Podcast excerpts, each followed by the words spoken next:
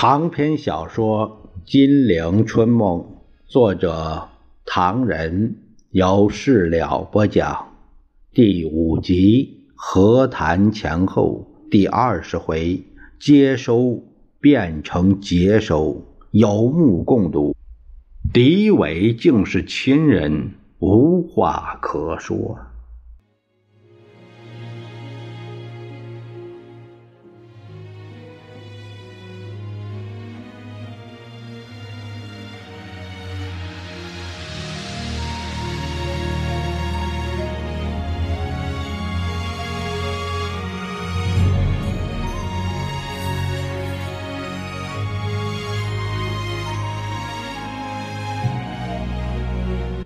上回说到顾祝同大为失望，没能接收上海。他在蒋介石面前告御状。蒋介石听到汤恩伯的笑话，他不以为过，微笑着说：“呃，没什么吧，汤恩伯，结巴嘴，结结巴巴，当然十分好笑。”对于什么国际笑话，我想是不会的。美国顾问同我们交情很深，不会到处乱嚷嚷。莱克还是不放松。他说：“事后还听说汤恩伯同松井单独会见的时候，居然这样说。早知道是这样，我们应该预先演习一下才是。”没想到蒋介石失声笑了，汤恩伯是很老实，陈公洽也不止一次在我面前提到他，他是这个样子的。算了算了，没什么。莱克这才明白，蒋介石对于他所喜爱的人，无论闹得怎么样天翻地覆。也不会有什么反应，一滴水也泼不进，当然不好意思再说什么了。可是对于汤恩伯以及其他接收大员们，闲话是越来越多，蒋介石不得不听。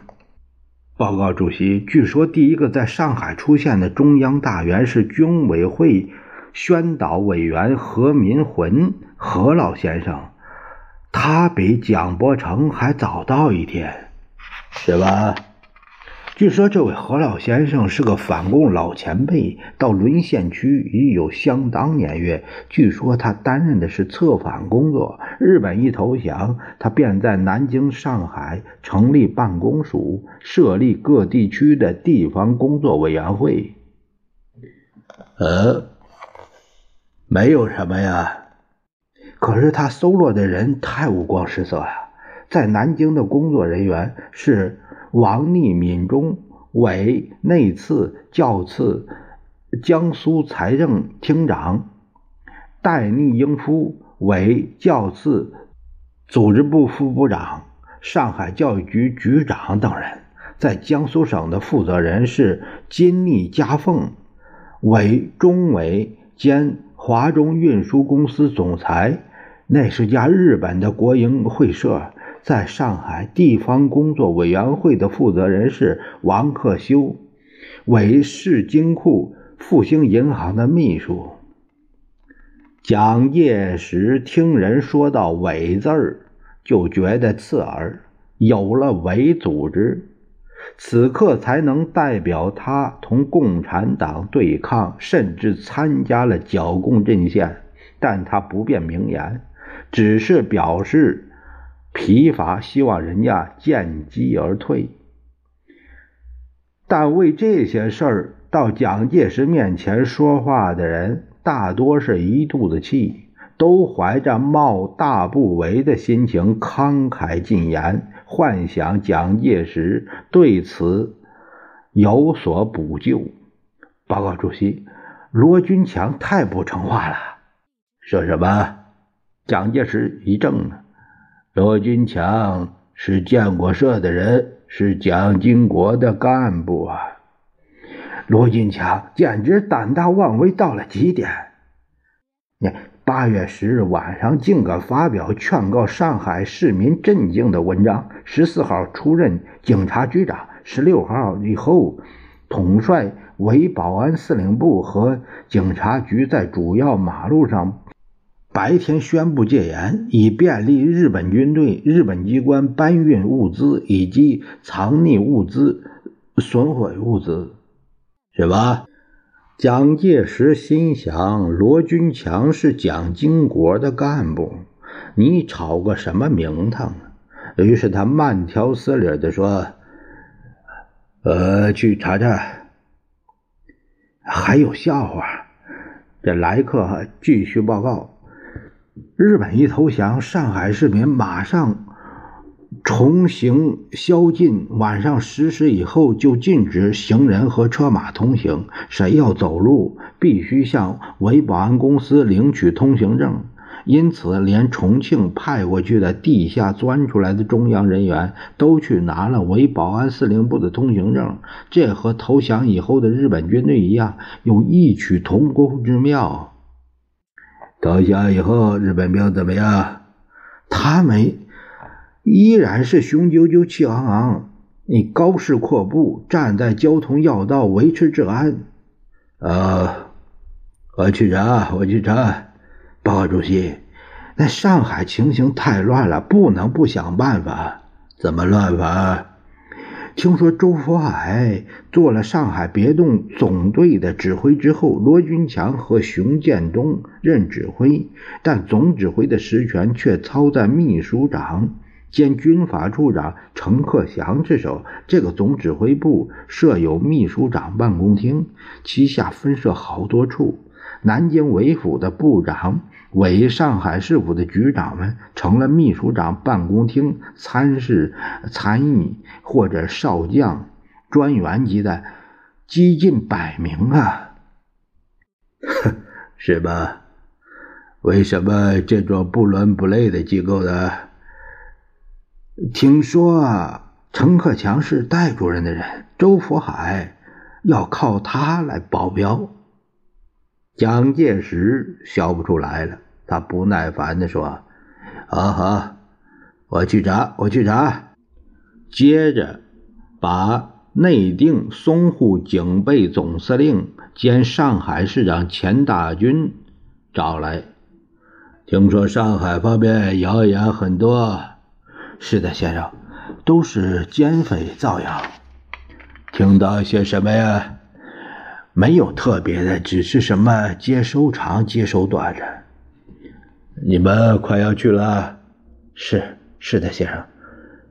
呃，有什么计划吗？有有，主席。呃，这几天正在注意京沪一带的行情。呃，是京沪一带的。物价波动，作为上海市机构发令参考。很好，很好，你说说看。报告先生，上海市政府及所属的这个各机关里，我们重庆去的官员和原来留在上海但未服役的人员，现在如果复员，双方的差别应该有所不同。是多是少？以后平等啊。钱大军拿出个本子，卑职的意思不必平等。凡重庆去的人，薪，呃，底薪应该是一百倍；留在上海的，薪级为底薪的六十倍。米贴呢，我们的人是一万六千元发币，留在上海的是四千元发币。为了表示对重庆客的优待，卑职想连吃饭也指定下来。重庆人每桌六个菜或八个菜，上海人每桌限定四个菜。蒋介石不知可否。这次你去，你一个人兼两个差事，忙得过来吧？钱大军不知此问什么意思。因为兼一二十个职的人不少，他就回答：“如果事情太多，到时候再向先生报告。我为了关于淞沪警备总司令这差事，可以交给副司令李继兰主持，你可以不必过问。至于上海市政府的各局长，如果很有经验，你也不必关心了。钱大军正纳闷蒋介石是何用意，就又听见他吩咐说：“我知道上海市秘书长沈世华很有办法。”你把市府的事交给他好了。你腾出身子来，替我做一件事。是先生，专门招待外国人，特别是美国人。我希望你去了以后，你的日常工作是举行鸡尾酒会，替我招待嘉宾。是先生。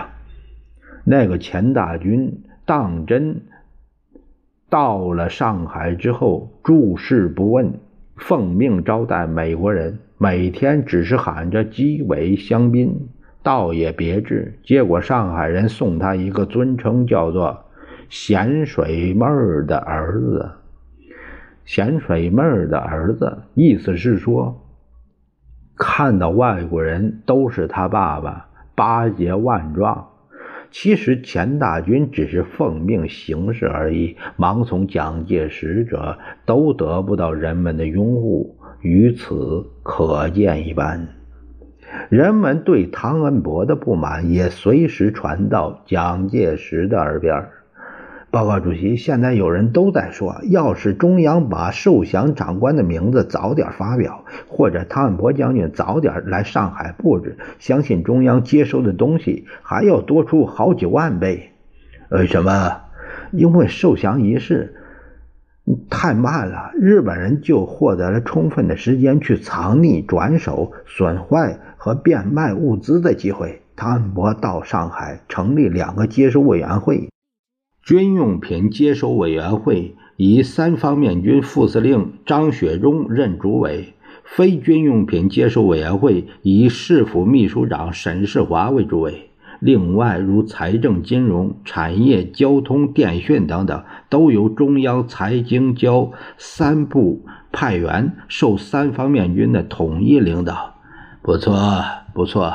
蒋介石还有意夸奖。与敌人军事有关的东西就不同了，其他敌伪财产已给了先来者接收过一次或者几次，吃亏太大了。蒋介石半真半假的说：“呃，不见得亏本，反正都是日本人留下的。据说谭恩伯将军对日本人做好了的东西，遗留下来的东西也不好生保管。来客还不肯放松，什么？是。据说啊，接收的东西，那接收的人有两种看法：有的心狠手辣，有的死人不管。”有一个皮革厂在交接的时候，其中一个工人同接收人说：“这三千张牛皮过去是日本人的，现在变成中国的，你们务必一个星期之中赶快治好，已经进了好几天了，再不治就烂掉了，没用了。”很不错，这个工人懂事。是啊，可是这三千张牛皮过了几天还没人管。在原来机构服务的那个职员实在看不上眼，就跑去催促说：“这些牛皮过去是日本的，现在好不容易拿回来，不应该让它毁掉。”接收的员说：“我们只奉命接收，没有奉命开工。”于是这三千张牛皮只能让它烂掉。太可惜了，牛皮行情很贵，而且也很缺货。所以共产党在说我们，哎，国民党一接受上海的失业工人增加几十万，这个跟汤恩伯没什么关系，这是经济，不是军事。不，主席有所不知，唐将军很懂得经济政治，他还接收了一家日本印刷厂和一家日文的报纸。哦，唐军唐将军到上海那天有个一笑话。苏商呃，《时代日报》正在刊载苏联杂志关于检讨中国抗战军事的文章。那天刚刚登载了三十三年河南战役大溃退。这有什么可笑？一点不可笑。有人存心同他过不去。什么都扯上了。哎，主席，关于军用品的接收，汤将军总该负责了。可是，据张雪忠的报告，共计缴到日军的枪支六万支左右。可是上海地区的日军的陆军，大家都知道有二十几万。如果包括有枪的在乡军人和民警团在内，应有三十万人。为什么只有这点枪支？那是一个无从查问的秘密。蒋介石有点不高兴了，他说：“我当然要查问。”不过，我以为日本人投降之后也曾破坏了一部分枪支，所以张学忠的枪支接收只有六万支。啊，呃，日本兵无论怎么破坏，绝不至于毁了二十四万支枪支。蒋将军在上海如何做法？我今天来告诉主席，只是表示对局势的彷徨与不安。希望蒋介石听见对方以这种口吻说话。大不以为然。好，再见。说罢，扭头而去。显然，蒋介石不爱听有关接收的坏话，但这些告御状的人仍不断的进言。有良心的国民党人慷慨激昂，认为这种接收绝非国民党之福，对举国一致的抨击应该重视。企图浑水摸鱼的人则迂回曲折，设法排除异己，达到独吞的目的。蒋介石听在耳朵里，是笑在心里。于是加紧对各个派系的掌握，让他们都得到甜头，但谁也不能专利。每个派系都非尊敬领袖不可。蒋介石心想。这一来，高高在上，延安不足惧，老百姓更不必提，统治中国绝无问题。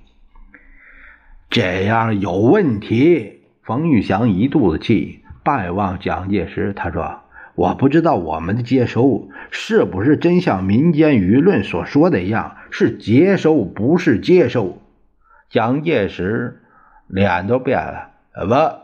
谁在骂我接收？不是人家骂我们接收。冯玉祥皱着眉，是我们自己拿行动在证明接收。蒋介石一反常态，对冯玉祥伪装的友爱也拉下面孔。他厉声说：“连你也骂我是接收？共产党诽谤、造谣，太嚣张了。”冯玉祥也变脸。如果你认为我是共产党，你该怎么办就怎么办好了。不过你也得听我说完，这算是我最后一次多嘴，行吧？蒋介石看见这位盟兄声色俱厉，却凉了半截。大哥，别生气，别动气，我这几天实在听的太多，一肚子不舒服。原来你也听了不少啊。那说这些话的人，个个都是共产党。嗯，沦陷区中大后方几万万人在痛骂我们，难道所有的中国人都是共产党吗？大哥，沦陷区老百姓欢天喜地欢迎我们的人，可是他们得到了什么？我听的太多，告诉你几件事吧。八月二十日，上海盛传有一批国军从温州到了浦东。其中还有美国教官。那天一清早，上海人就准备好乐队、炮仗，聚集在黄浦滩等候。还有插旗扎彩的大卡车满街跑。爱多雅路交通断绝半天之久，结果没这回事儿，大家失望的走了。幸亏那天所谓国军没有到，否则什么所谓国军？什么国军呢？原来是浦东的流氓土匪忠义救国军张阿六部队。哎呀，他们竟可以代表国军接收上海，但日本军部不答应。过了几天，这批土匪才进了上海。大哥，你，你不能这。他们那个什么救国忠义军淞沪区指挥官阮清源，又叫什么袁亚成的，领了一群穿着破旧的黑衣、夹着席子的瘪三儿，分成几十辆卡车进上海。你说沦陷区的人们对他们还不倒胃口啊？这批流氓到上海，嘿，抖起来了。大哥，蒋介石直摇手。冯玉祥也摇摇手，哎，你听我说完啊！我最后一次多嘴，把我立刻枪毙也甘心。你知道阮清源这帮土匪到上海，居然分四个区指挥，旗下又有支队、大队、中队、小队，其中有一个副区的指挥官是著名的赌台老板朱顺林儿，他胡闹到什么地步啊？谁去投效？先交伪币十万到十五万，领到一张身份证就可以出去办公事每桩公事至少赚伪币五百万，最大的一桩案件赚到了十五万万元以上，你说还成话吗？蒋介石插嘴说：“呃，周义救国军看着他发财吗？哎，不。”这这个什么忠义土匪部队呀？再根据所办公事的肥己分派职位，这批王八蛋只要经办一桩骑马的公事，就可以一本万利。因此，他们是门庭若市，手下几十个大队长。单拿朱顺林来说，他就购办了不少军服、被服、汽车、汽油等等，报销给阮庆元。哎，全上海、全中国人在这批土匪手下都快没命了。你说这是人家造谣诽谤吗？蒋介石微笑着说。大哥，别急，这些事情很快就过去了。戴农已经到达上海，他可以……好好，我正要告诉你关于戴笠的事呢，你听听啊。冯玉祥掏出几张纸片，这是人家告诉我的，你听听。戴笠到上海，他的军事委员会调查统计局对外用中美合作所名义，总部设在。杜美路七十号的杜月笙新宅里，蒋一正啊，大哥，你你也知道，中美合作所本身的武装部队的臂章叫平定啊，逮捕汉奸等事都由他执行，所以实权最大。淞沪警备司令部的稽查处完全由戴笠负责，总司令、副总司令不但不能过问稽查处做什么，连有多少稽查都不得而知。上面我给你讲的这个阮清源，因为对戴笠孝敬太少，戴笠把他扣押起来了。那加上手镣送到法院，引起中救人员的愤慨啊！你知道这么清楚？因为阮清源是中救元帅之一，他曾几次混进沦陷区，总算抗过日，更大大的反过共，对戴笠算是有功。无论如何，他胡来就错了。你说他发接收财、敲竹杠啊？